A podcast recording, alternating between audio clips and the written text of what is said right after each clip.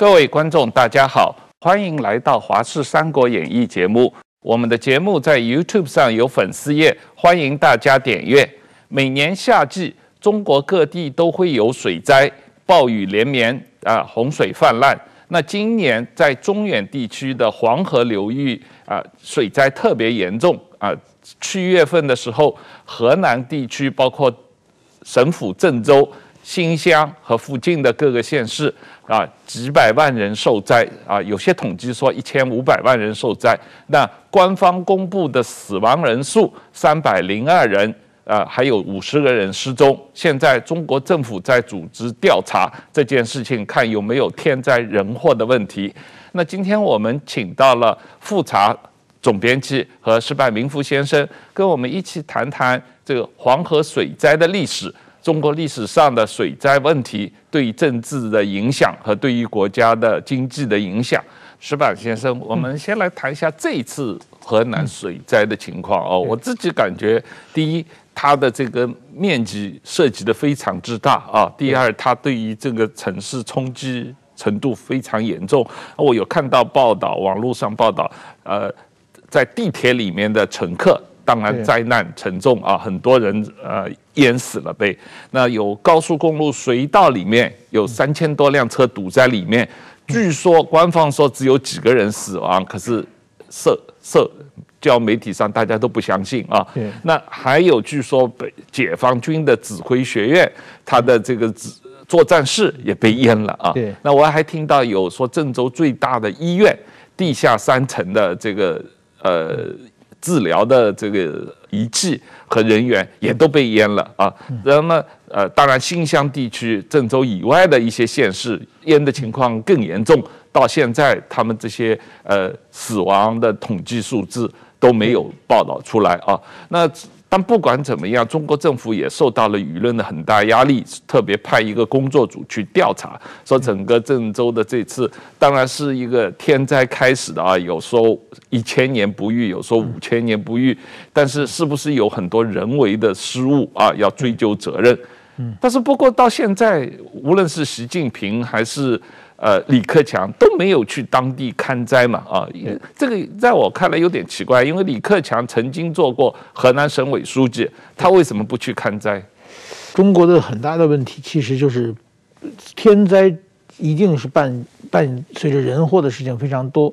那么这一次呢，河南的出事的话呢，我们发现他们其实是完全现在北京正在召开北戴河会议，是那么和共产党内的这个权力斗争是非常密切相关的。大家都知道，现在呢，河南出了这么大事情，但是河南的官员就是一个河南省委书记要负全责的，呃，叫欧阳生，他然后还有一个郑州的市委书记叫徐立毅。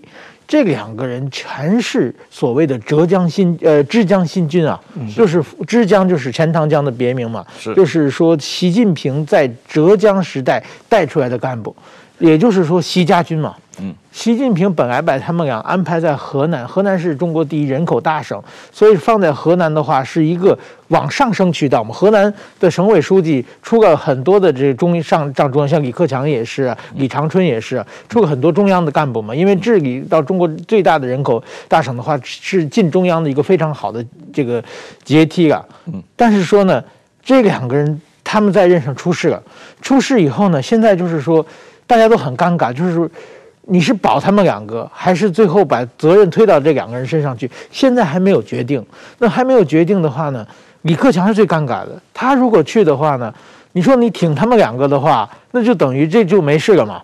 那么，但是说你要批评他们两个也不对，所以这个事情呢，谁现在谁都不敢碰。习近平呢，他也在考虑周围的影响。那么，这个在整个的我们看看，刚开始就只是爆出死了十几个人，嗯，过了很长时间，两个多星期、三个星期以后，才说，哎，死了三百零二个人，这一下涨这么多是违背常识的嘛？是。我们在任何的这个天灾的话，马上人数是每天递增的嘛？是。他是突然间。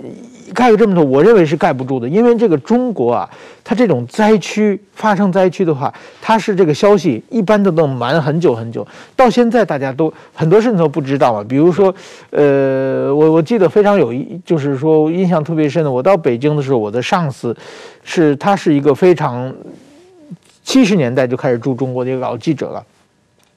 这个记者呢，他是当时他叫叫伊藤正啊，是是是很有名的记者。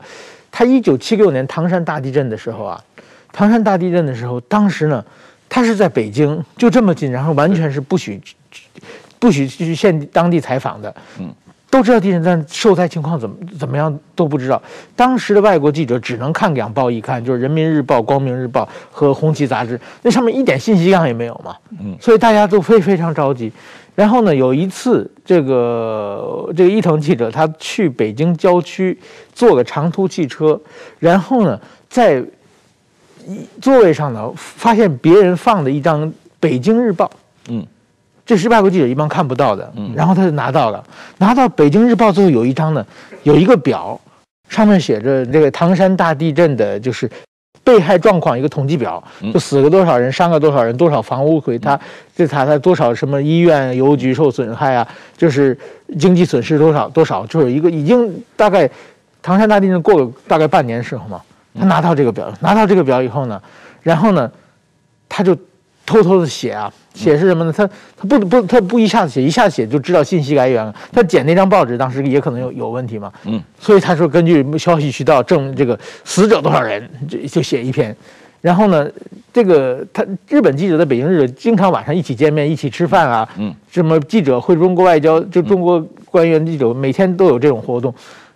别的记者都不知道，他藏了。又过个几天以后，又写一条，他连续发了一个星期的独家报道啊。别的记者都问他：“哇，你哪里找到这？”就是当时的中国报道，就是哪怕一个正在过了很长时间的一条小消息，也都是绝就就都是能变成全世界性的独家报道。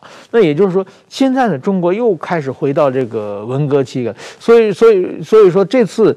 等于说呢，首先它这次洪水的原因有可能是泄洪嘛，嗯，因为我们尝试知道地下道的这个，我也采访过很多这个自然灾灾害，地下道的水不可能一下子灌的把整个地下都淹满嘛，是，嗯，那有排水期的嘛，一就是说下雨的话，你再大的雨量也下好几天才能淹起来嘛，它一定是有大量的水突然冲进来嘛，嗯，所以很多人怀疑是决堤或者是泄洪嘛。然后这个原因到现在不知道。另外一个呢，除了郑州以外，就现在有网上看到一些消息，就是一些录录像啊，郑州外面的农村部也是一片汪洋，全部淹了。一片汪洋，对。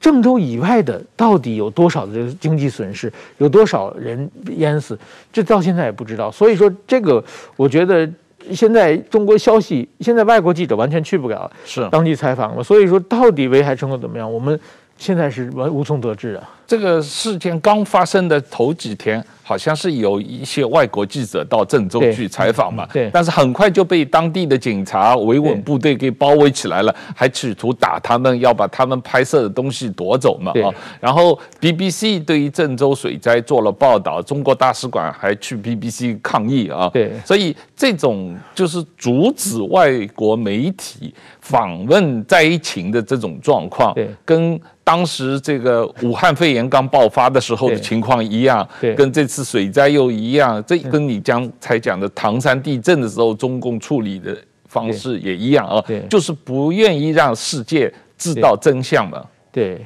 但是这种呃中原地区、河南地区水灾的历史啊，这个。恐怕有五千年以上的 历史了，对对，绝对五千年以上。我们从大禹治水可以谈起来啊，这个当然最早这个所谓大禹治水，最后大禹做了这个夏朝的这个呃开国元首，开国元首啊，就是因为这个对于黄河的这个治理的呃成功嘛啊。对。那从你的角度来看，这个历史上有哪几次这个跟黄河？淮河这个中原地区水灾有关的比较重大的历史案件，影响到整个中国的历史的进展。对，好，我觉得黄河这个这条河在中国被称为母亲河，哈。是。那我当然我认为中国的母亲河绝对不止一条啊，因为这至少长江也是母亲河。是。那辽河、珠江可能都是的母亲河，但黄河这条河在中国历史当中的角色却非常重要。因为我在想，黄河跟淮河呢，它恰恰处在这个现在这个中国这个南方跟北方的交界地带。对。今天的淮河也是南北分界线。那么这两条河呢，它很有趣。你可以你你会发现在河南的那个这个境境内，基本来说是是中间有有条分水岭的，淮河是往南走，那黄河是往北走，啊，是这么个情况。然后他们到了黄河的下游，就也就是今天郑州以后的地方，离开这个山区之后呢，黄河跟淮河才有可能的产生交集。那恰恰是因为历史上好多次的人为的灾难。政治的原因导致这两两条河发生呃互相交织的情况，产生更多的这个人口的死亡，跟那个黄河下游和淮河下游的呃重大的这个这个平民的哈生存的生存的困境。那我觉得这个是这个黄河这个和淮河哈在河南历史上一种非常独特的现象。也就是说，只有河南跟安徽这两个省，也包括下游的江苏的省江苏省，就主要是苏北的这地区，这三个省是首首是重灾区。对，那历史上黄河的重大灾难，人为灾难，我觉得呃是非常多。你会看到这个中国水灾史上谈到这个黄河灾难的部分。就是基本上是这个平平均每隔这个几十年就会出现一次，对，因为黄河它它是带带了大量的这个呃黄沙泛滥，所以它很快就成为地上河。对，因此黄河的高于这个高于地水平面，呃，对，所以它这个它的那个悬悬被称为悬河嘛，对，所以它决堤是一种常态。但是河南历史上有呃黄河历史上有一种非常独特的现象，就是它怎么决堤哈，它怎么改道，它基本上不会往南改道，嗯，它都是往北改道。嗯，你看从那个大禹治。水开始一直到北宋时期，这个黄河都是到过了这个郑州以后啊，都是往北流，是从天津跟跟这个河北跟山东的地方入入海口的，入渤海，入渤海，对，早期入渤海，现在入黄海，对，这是我们现在都不太知道的事实。嗯，那么然后等到什么时候开始它开始改道呢？就是在北宋的末期，嗯，这个当时这个开封的总兵叫杜聪，杜聪啊，这个这个是一个这个北宋的官员，军事官员。那么他呢，人为的让黄河改道，就是他把那个南方的大堤那个扒开，让黄河整个往南走。那这次事件被称为叫黄河夺淮，为什么呢？它等于改道之后呢，它彻底的就是进入淮河水系，然后又夹着淮河水系呢，又进入长江水系，把中国历史上就是北方这三条河整个搞乱了。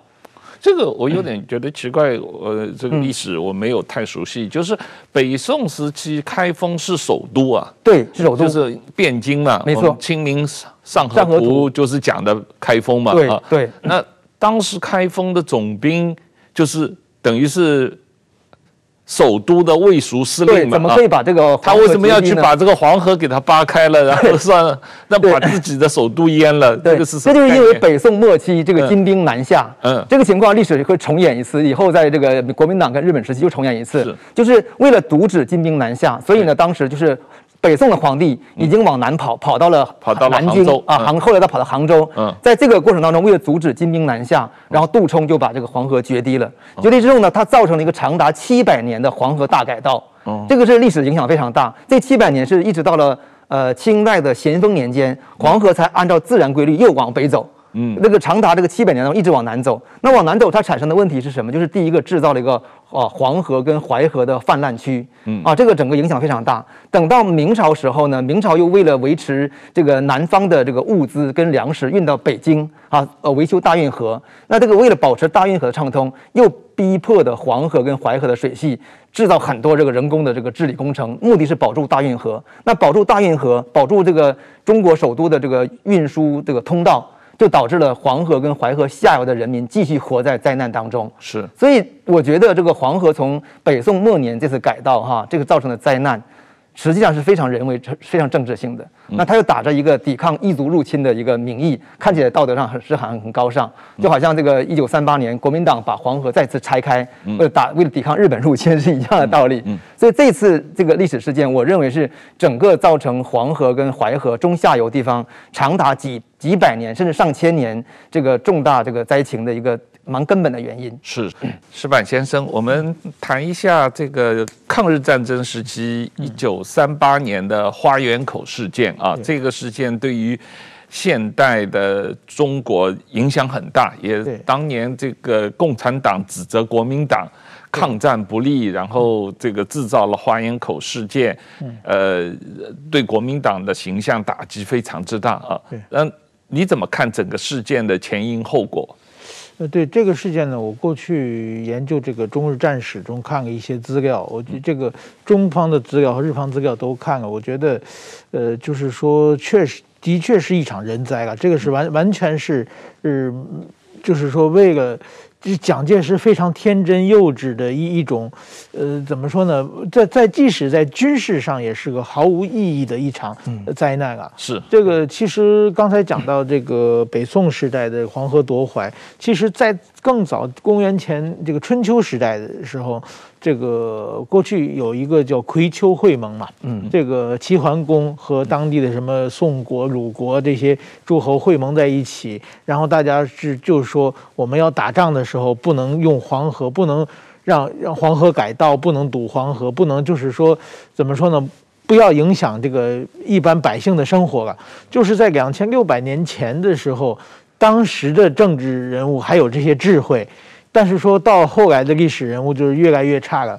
那蒋介石这个花园口呢，其实是就是一九三八年的六月，他当时呢就是说一九三几个月前刚刚这个所谓的台儿庄大捷，刚刚打了一场胜仗。但是说呢，呃，就是日军呢集结军队，打算跟这个在徐州，呃，决一死战。当然说平原地带嘛，蒋介石的军队打不过。打不过以后呢，就慢慢后来战场转转移到这个河南的这个兰丰附附近啊。然后本来是就是说，日本当时有一个师团是孤军深入，这个蒋介石本来打算再打一场胜仗，就是派了十几万军队去围堵两万的军队。但是说呢，蒋当时蒋介石各部势力啊，什么宋希濂部啊、桂永清部啊，互相牵制，结果最后没有打赢。没有打赢以后，后来日军的增援部队都都过来了，都过来以后呢，然后蒋介石一下就慌了。一个他要保保留自己的部队，另外一个呢，他怕日军呢乘势乘机呢，就是说，一个是往南走，往南走的话就是是用到了宋朝这个元灭宋朝的老路和这个就是说。清朝灭灭灭这个明朝的好路，然后又怕往西，然后到西边以后呢，就是占领陕西，从汉中下去呢，就是魏国灭蜀国的老路。那 个读的历史读太多了，就是一定要把日军挡在那里。挡在那里以后呢，当时呢就是说决定把花园口决堤。然后就是让大是在郑州，郑州的，对对对对，就是跟这次的地点也其实也不远，对，就是让大水把水淹七军，淹这也是读历史读的太多了，多了。然后呢，其实当时是这个这个第一战区司令长官就程潜，他提案，蒋介石同意，然后有一个新八师呃的蒋在珍一个师长他执行的，就完全是等于说中央下的命令嘛，嗯嗯嗯，结果决堤以后呢。就是说，整个一下子全部淹了，而且事先没有通知任何百姓。嗯，结果就是说，现在中方发表是淹死了八十九万人，嗯，实际上日方资料都是一百万人以上啊。我不相信就是能统计的那么细啊，在那个战乱的时代嘛，应该是就淹死了一百万人以上，然后就是一千两百万人流离失流离失所，对，造成一个非常大的惨剧。嗯，结果呢，日军呢，他一个主要目的就是说。防止日军南下，因为当时蒋介石他们在武汉，就是先从南京撤到武汉去了嘛，是准备一场武汉决战啊。对，但是其实整个那个花园口淹完之后呢，日军统计的是日本日军十四这个师团啊，淹死个三个士兵，啊，就基本上没有任何效果。嗯嗯，但但是说呢，而且呢，淹完以后啊，这个他当时日军日本的报纸有很大很大篇幅，还有还有照片啊。嗯。日军是去堵的，对，嗯，对，因为去堵的是，是修复的，对，去修复，然后日军发动民夫啊，嗯，去修复以后呢，嗯，蒋介石他们国军的派。这个飞机在上面机枪扫射，打死很多的民众，不让他堵上那个口啊。口。然后日军最后救了很多人。这个当时日日本的报纸，当时日本的也有自我宣传啊。我我也并不是完虽然说日军也干了很多坏事了，但是这个时候确实是救人。对，在好几个地方救上五万人啊，救上两万人，这个确实救了很多人。是当时美国、英国、全世界的媒体全在报日军救人救人的消息了。嗯嗯。这个怎么说呢？我问题是最最严重的是什么呢？蒋介石一开始指责是日军炸的，对对对，直接然后陈诚在武汉召开记者会，严厉谴责日军，说日军炸拿飞机轰炸的。然后呢，召开这个献地，好像是还有一些就是记者会，嗯，让记者说明，就是讲记说明。然后呢，那记者当时说，他整个是二十米大的一一个梯被被挖掉了嘛，嗯，日本的那个爆炸那个轰炸机啊，嗯，一炸顶多炸一个一米的坑，嗯，然后呢，日军只有六架轰炸机，嗯，然后呢，要炸到一处把那二十米炸完是不理是不可能的嘛，嗯，所以当时各地记者就开始质疑，然后有大量的证据是国民党炸的，国民党把这个决堤掘的，嗯，掘完以后呢，然后呢。又开始说这是下级军官搞的，我们中央不知道。嗯。嗯，一部分这个散兵游勇，我们没办法控制，这就是完全是在推卸责任的这种方法。是，是。所以说呢，就是这个历史上，我觉得蒋介石虽然后来到台湾，也在台湾有很多血债啊，但是首先他对河南人的这这个血债是非这个非常严重的。对。另外一个呢，他是他是一九三八年嘛，嗯，因为黄河改道，嗯，就是说。他很多该灌溉的地方都没有了嘛，对，所以一九四二年河南的大旱，嗯嗯，旱灾其实是跟花园口有关系的，对对。然后就是说河南花园口这个这个，我觉得也很像这个冯小刚这个拍一个电影叫这个一九四二嘛，嗯，这个我看完以后，我看的也是一个非常深刻的一一个印象深的一个镜镜不把那个镜头是。是当时河南省主席李培基，嗯，飞到重庆向蒋介石汇报这个河南这个哈这个大饥荒，嗯，然后呢，因为外国媒体全报了嘛，嗯，然后蒋介石问他说饿死多少人，嗯，那李培基说官方统计一千零六十二人，嗯，然后蒋介石就是没没有人两两个人说问他到底死了多少人，嗯。他说三百万，这是一个非常这个。其实我觉得这是电影虽然有所演绎，但是我想历史上一定有类似的对话出现啊。那也就是说，这种欺上瞒下，这种把责任马上推给别人，这种不管是共产党、国民党，在历史上就是所以说非常多了。所以说这些。天灾实际上都是人灾啊！对啊，你刚才提到最早出主意这个陈潜，对，出主意扒花园口的这个 这个这个家伙，他一九四九年是投共的嘛？对对对对，他当时做湖南省主席，对，他就是共产党来了以后，他就。起义投共了嘛？对，这跟杜充一样。杜充呢，他当初哈，他就是这个把那个黄河大地拆开之后呢，就跑到南方。嗯。后来等金兵到南方之后呢，他又投降金兵。是啊，就是这个中国历史是非常相似的。是，对对对。另外一个把那个炸那个蒋再珍，也是一九五零年，好像在贵州也跟着起义，跟共产党啊。嗯。后来共产党一一调查，他继续跟国民党有勾有勾结，应该是五二年、五三年给他枪毙了。所以说他后来也投共。是，投共也不见得有好下场啊。对对对。那这这个呃，可是，在抗战刚结束的时候，一九四五年、四六年的时候，美国实际上当时大量的到河南地区去救济，因为当时这个这个抗战以后，这个河南因为花园口决堤，这个造成的几百万难民，一直也。没有这个很好的安置嘛，因为毕竟在抗战期间嘛。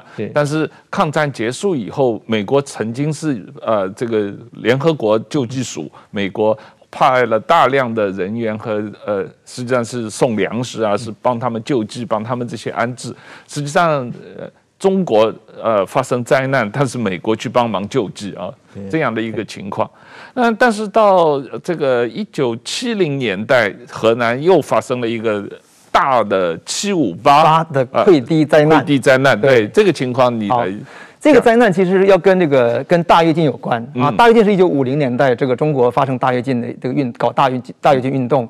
要这个跑步进入共产主义嘛？是。那当时河南就是重灾区，因为河南在大跃进当中是表现最积极的。是啊，那当时当时河南省长叫吴知府，那他还那个是一个具有非常小知识分子性格的一个这个省长啊，书跟书记。嗯。他经常创造很多口号。对。啊，包括说他们当时这个维修水利工程，说他们河南人这个一一年可以挖出四十八条巴拿马运河之类的，就是说那个根据我们土方的那个计算量是可以当八四十八条巴拿马运河，这个都有。都有都有资资料记载。嗯，那他也创造说，他我们河南搞的人民公社不输给巴黎公社啊，他很会创造这种词。嗯，那同时他在河南所主修这个所谓的这个叫做呃这个蓄水工程，就是修建大量水库的工程，是也是为了所谓的所谓的农业耕种。嗯，但是当时的想法就是以蓄为主，越蓄就越革命。嗯，那么当时专家认为是说，这个河南那个淮河上游的那个地地地势在平原上，嗯，因为那个河南上游是山，那个淮河流出山之后，山里面修水库是很合理的。对，那一到平原上就是不能再修水库了。是，但是为了这个，为了这个蓄以蓄为主，为了表表表示这个河南的这个农业生产这个干劲很足的话，嗯，所以河南是在平原的地区修了大量水库。嗯，那这个吴知府也打比方说，我们河南这个情况是长藤节瓜。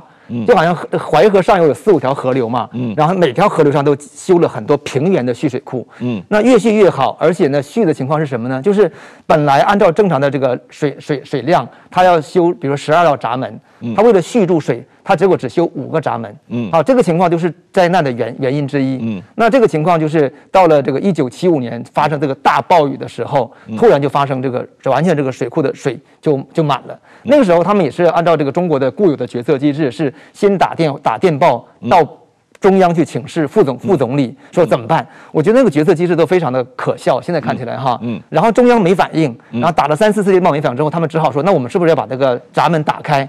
还没打开。那水库就决堤了。最大水库决堤之后呢，整个淮河中上游一百多座大型、中型、小型水库全部决堤。嗯，这个决堤就造成了那个灾难是什么情况？就好像南洋海啸一样。因为我那个有历史描述资料，水库的水是高达这个几十米的水，整个扑到那个下游的县城上去。所以那次这个灾难造成的死亡人数，按照官方统计是。最初有两个数字，一个是七万多，一个是两万多。嗯，那后来官方采用了两万多的数字。嗯，那事实上民间认为，就是呃各种调查记者认为说，至少是二十二万上下的一个数字。那更可笑是什么？就是说淮河上游这么多水库的已经泡在这个水里去了嘛。嗯，那么它下游有个总闸门叫班叫班台水闸门。嗯，这个闸门是控制这个淮河的水流哈进入安徽的一个闸门。嗯。从八月七号这个水库这个放这个漫漫漫灌到八月十四号才打开闸门，中间有十四天这个闸门没打开。嗯，也就是说那个淮河上游的驻马店地区的人民是整整泡了一周时间在水里。嗯，就是你看这个整个这个这个中国的这个决策机制，嗯，是完全混乱的，是各自为政的。是，你管这一块，我管这一块，没有最高领导通知跟下指令，嗯，一切都动不起来。啊，这我觉得我觉得是非常典型的这个计划经济跟专制体系所产生的灾难。对啊，当时这个。中国中央直接负责的是邓小平吧？因为他是国务院第一副总理。一九七五年八月份的时候，他还在掌权，国务院第一副总理。周恩来已经住在医院，已经不行了嘛？啊，老毛是根本不管这种事情的。对，那所以实际上邓小平有人指责他，他当时呃打电话给他，他都不理嘛？啊，因为他这个呃。他不知道在忙于做什么，也许是在打桥牌。而且而且那个这个当时河南这个记这个这个这个省委书记哈，他后来因为这个事件，他调职到河南，他去四川之后，在文革时候呢，四川人是把这个这个这个省委书记这个抓起来哈，要进行这个啊，把他把他打死了，把他打死了。嗯。然后这个事情在七九年以后呢，这个文革结束以后呢，邓小平是亲自给这个这个这个省委书记平反，认为他是这个伟大的这个共产主义战士，嗯，呃，没有犯过什么的错的错误。嗯。所以你。我觉得这当当时在河南这个这个事件当中啊，不管是一九呃五零年代的信阳事件，还是一九七五年的这次溃地事件当中，嗯，整个呃这个邓小平应该是要保住这个河南的他的这个嫡系的这个体系官员的，可能跟今天的情况也很接近。对，是，嗯，这个这一次的这个河南的情况就。光讲郑州地铁啊，这个被淹水死了好几十个人的这个状况，你实际上仔细分析，当时这个郑州地区已经下了两天暴雨了啊，然后这个它不断在堵，水已经淹上来了，那地铁公司就一级一级往上报说这个出问题了，是，但是没有人敢下命令说你实际上地铁应该停运，不不应该让人再去。坐地铁了，而当时实际上是在下午下班的时候，所有人都挤到地铁，然后这个水淹上来了以后，这个地铁动不了了，然后在地铁里面的人活活被淹死，也出不来啊。对。但是在这实际过程中间，在这之前的四十八小时，不断的有气候警告，说这个问题下雨下得很严重，因为已经是下了两天了，然后这个洪水有可能淹，然后地铁公司也都知道啊，但就是因为没有人决策，他们还不。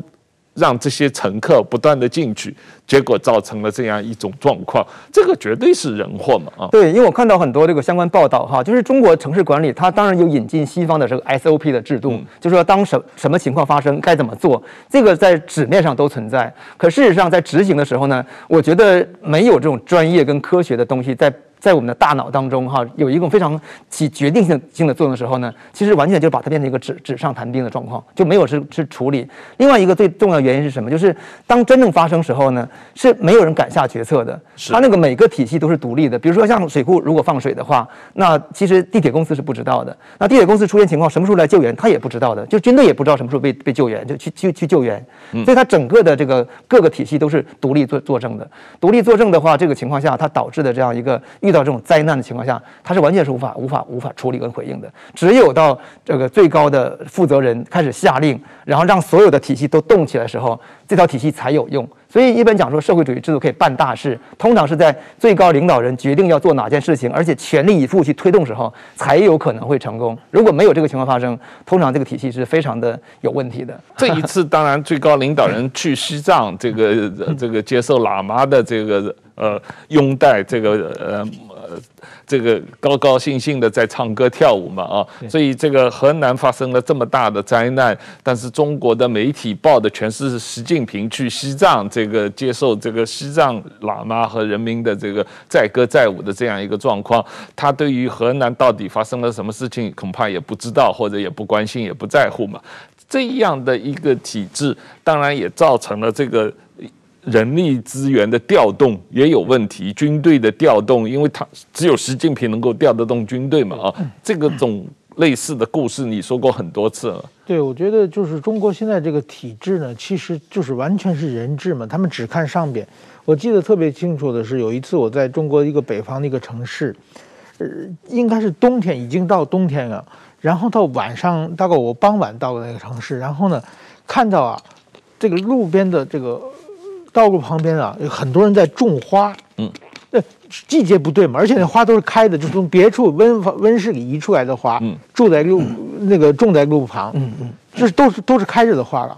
然后我觉得很奇怪，因为是冬天，那个那个花也不是冬天开的花嘛。嗯，然后我就问那个司机，司机说明天那个习近平要来。嗯嗯，就是说什么意思呢？就是说为了迎接习近平啊。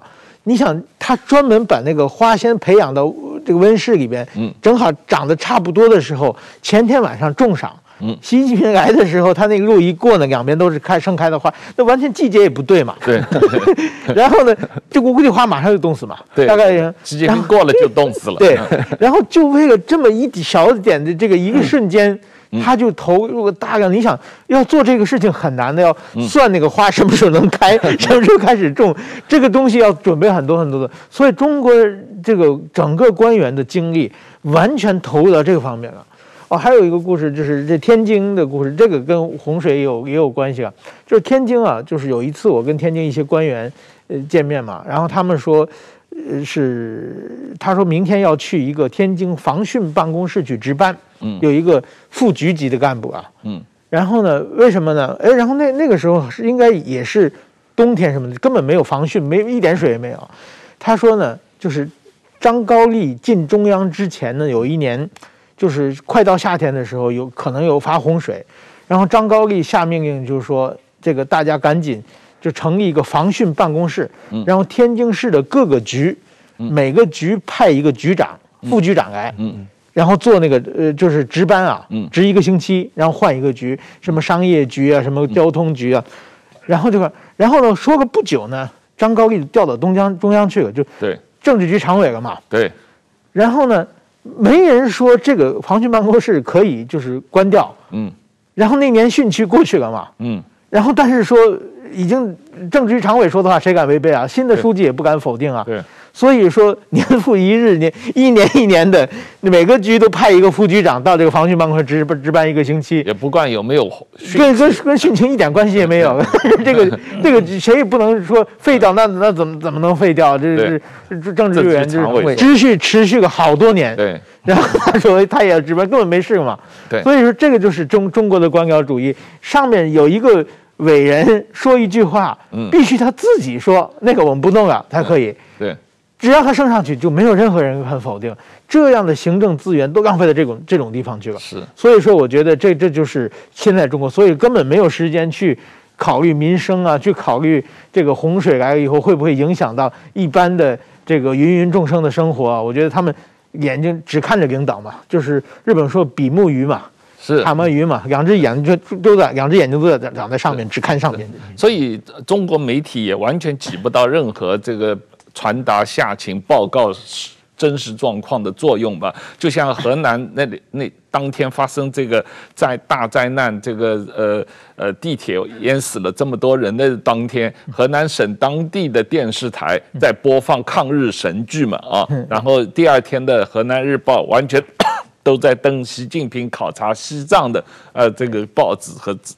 这个报道和照片嘛，完全不谈台湾，呃，不，完全不谈河南发生了什么事情了啊。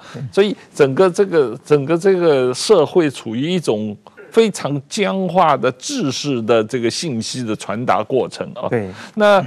呃，河南郑州呃，作为河南首府，这几年他们很自豪的是说，他们建设海绵城市，他们投资了这个五百多亿人民币，说建立下水道，这个疏通管道，这个吸收，防止这个旱涝灾害啊。可是这个下了三天雨，它整个海绵城市就完全垮了，完全没有用处了。这我我我自己这个觉得这个。跟当地的这个政府的做事情，实际上很浮夸是有关系的，有很多都是吹的啊，不实的。我我自己个人有一些经验，就是说，呃，我我家里呃上海的亲戚朋友前几年投资了一个集资啊，就是高高回报的私募基金的集资，是河南当地的这个房地产公司，嗯，和。几乎是郑州地区最大的，然后他是在郑州新区开发集资，曾经一度这个集资了两百多亿人民币啊，然后这个呃很很长一段时间，将近有十年，每年给我们啊很高的利率回报，大概一年都有可能拿到将近百分之十的利率啊，然后就在上海到处集资啊，然后上海找了各种政府。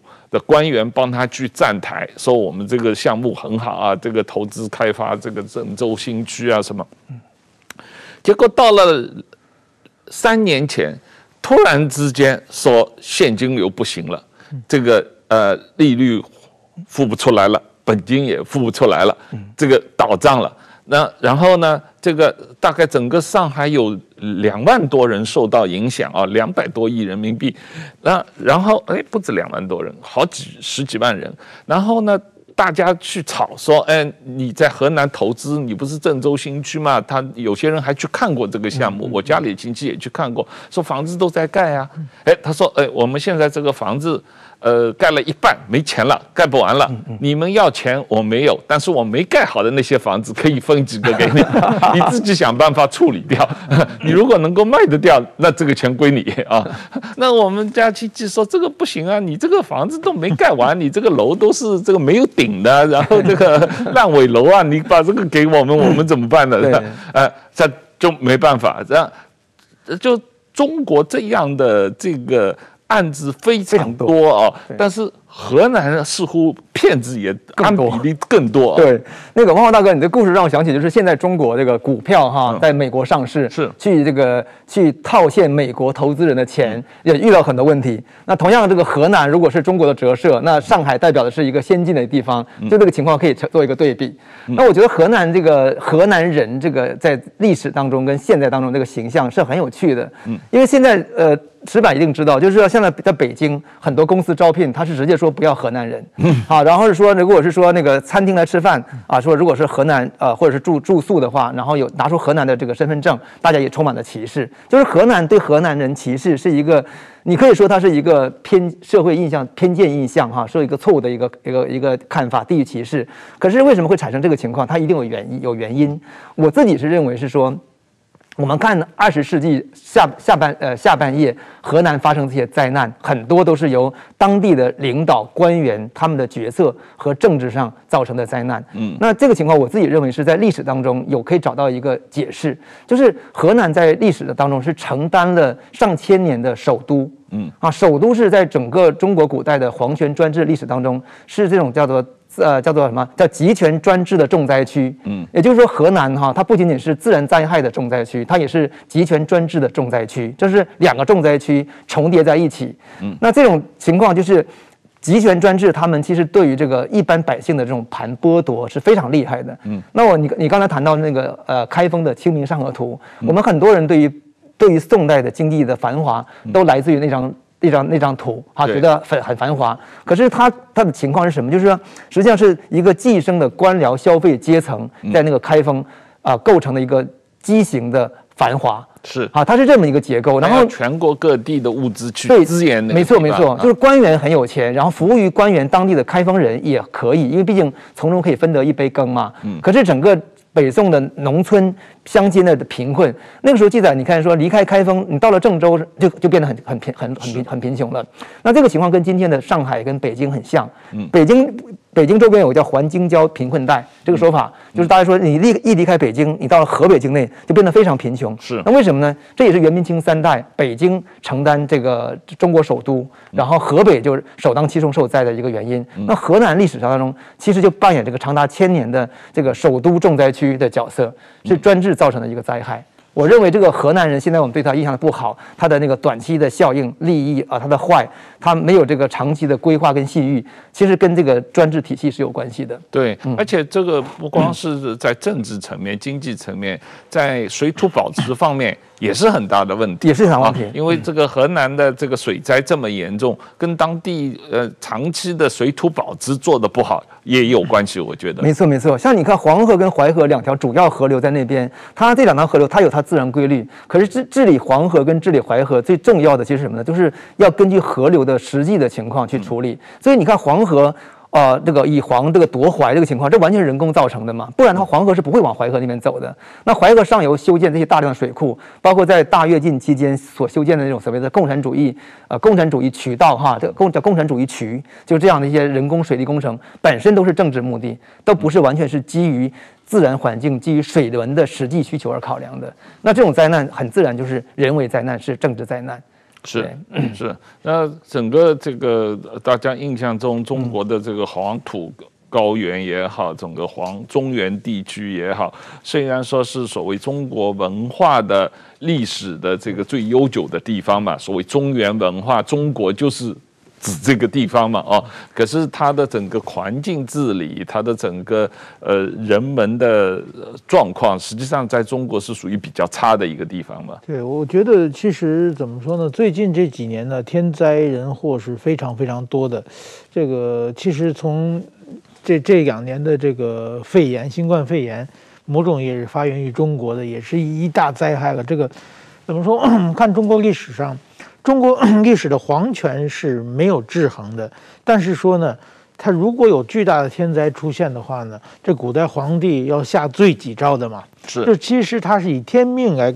制衡这个皇权，这个中国历史上，跟习近平最喜欢的这个汉武帝，嗯，虽然开疆拓土，汉武帝最后晚年也给下罪己诏嘛，对，因为这个一一直挑起挑动战端嘛，这个祸国殃民，这这个让人民受了很大的苦恼。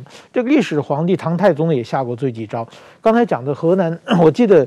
呃，宋朝的这个第二代皇帝，这个宋宋高宗，呃，宋呃那个赵高赵赵光义嘛，嗯嗯，他好像是有一次蝗灾还是什么，他自己是下最底招以后，实在没办法，他弄一个高台，木头的高台，自己坐上去，说三天，如果这个蝗灾不停的话，你们就把这个台 烧了，就是就是一切都归罪责都归在我身上嘛，然后好在好好他。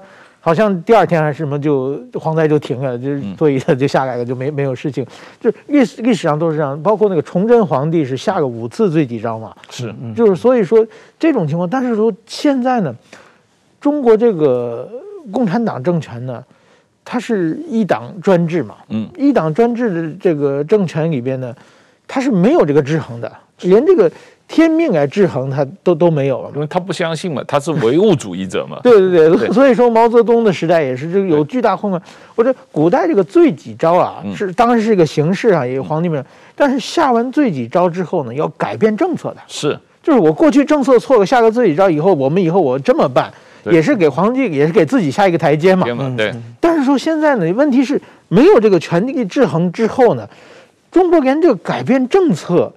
他都没有没有台阶下了，是，比如说现在这个中国的这种内政外交问题非常非常多嘛，这个是说叫总加速师嘛，这个外交也很。但是说他自己如果说能下个最最最几招之后呢，以后我们就跟美国友好，可以可以换一下嘛？这个上天生气了，我们这个赶紧改变政策，连他自己这个改变台阶这个都都没有的话，所以我觉得这是一个蛮没有变成一个中国历史上包括世界历史上。这国这个欧洲的时候，王权和教权还互相制衡嘛？是对。中国现在变成一个完全没有制衡的权利，所以我觉得这是一个非常恐怖的事情。是中国不光没有皇权和教权的制衡，中国共产党是与天斗、与人斗，其乐无穷嘛。他不相信地狱，也不相信天堂，所以他他没有，就像你说的，没有任何力量在制衡他。对，那他。可能只就凭良心了了，他他有没有良心呢？他有没有通过良心来制衡自己啊？这个这个是历史上中国共产党的历史是证明他们是没有良心的嘛？因为他们对死人这件事情是不在乎的。中国十四亿人口死个几十万人算什么？对吧？所以所以这样的这种状况，只能使得这种像今年河南的这种啊人祸不断的重复的发生了。对，富察，我们无无论从这次总结河南受灾的天灾人祸的经验教训来看，还是在中国其他很多地区，最近四川开始有水灾了啊。对对。那这个自然灾害每年都发生嘛啊？对。怎么应对这个自然灾害，是跟政治体制有很大的关系嘛啊？那从现在这个呃。这几次发生的境情况来看，实际上中国政府并没有改进，并没有认识到这个人祸的问题，怎么样来解决它？往前看，可能河南。还是会不断的发生这些天灾。对，所以我我对河南未来其实还是非常悲观的啊。有一本书叫做《国家为什么会失败》，是你会想它它的原因是直接解释到就是制度问题，就你制度不改变哈，你政治体系不改变的话，河南的问题，我觉得我觉得将来在这个自然环境下，本来它就是不是不是很好，它有黄河跟淮河的这个的的灾难，它一旦再发生，我觉得河河南会历史在重演。事实上，我们看到整个古代文明的中心都有这样的问题，就是不光河南啊，河北。包括像印度、像埃及，其实都有这样的一些问题，所以我会觉得是说，只只有改变制度，只有改变这个一个整个的政治结构，我觉得河南才能摆脱开那种苦大仇深的那种灾难的形象。对，不然的话，它整个所谓。文明的中心还是停留在三千年以前的状况嘛？啊，就是文明毕竟会衰亡，所以文明要更新，一定要透过制度和透过一其他文化的改进，是才能够达成。是，不然的话，你就永远在考古嘛，没错，在回忆当年这个中华文化或者当年中原是多多么多么厉害，多么辉煌。但我们一直讲的是三千年以前的事情，对，是是。但这三千年以来。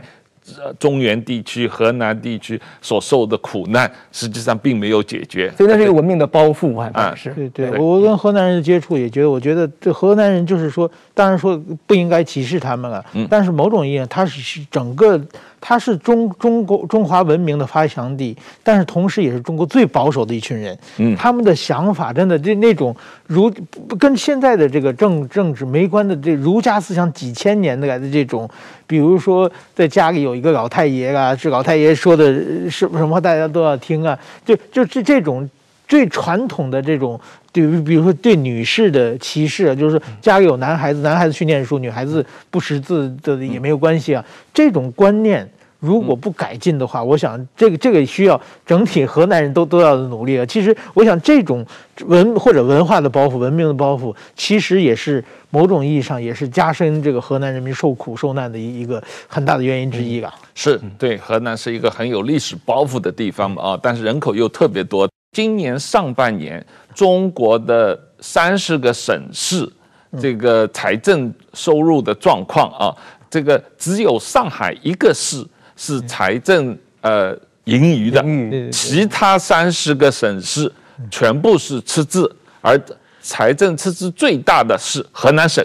等上半年，河南省有三千六百亿人民币的财政赤字啊，这个比比其他省多很多啊。所以你可见这个河南省的这个治理管制是有很大问题的啊，他他政府没钱。然后还搞了这么大的赤字，然后搞一些什么形象工程、海绵城市，他当然就没有真正的把这个呃下水道啊这些这个真正需要治理这个水灾的工程做好嘛，肯定是在偷工减料嘛啊。那他在这么大的赤字底下，在遭这个人民继续遭殃，当然也是和必然会发生的情况。那我们今天就先谈到这里，谢谢大家。